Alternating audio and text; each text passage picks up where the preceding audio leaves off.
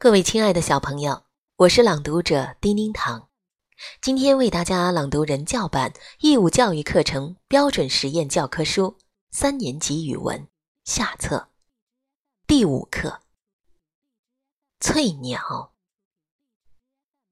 作者金莽。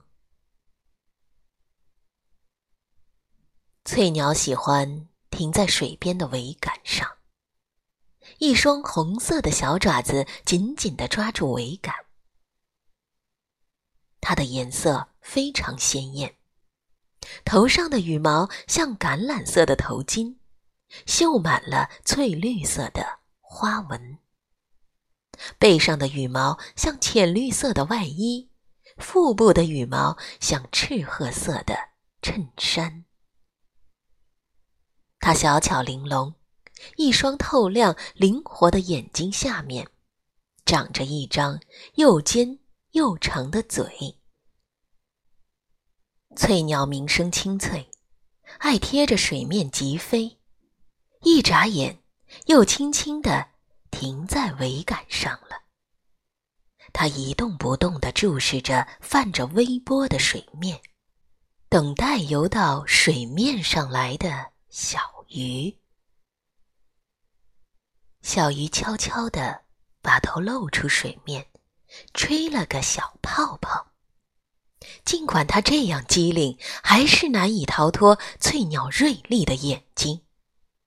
翠鸟蹬开桅杆，像箭一样飞过去，叼起小鱼，贴着水面，往远处飞走了。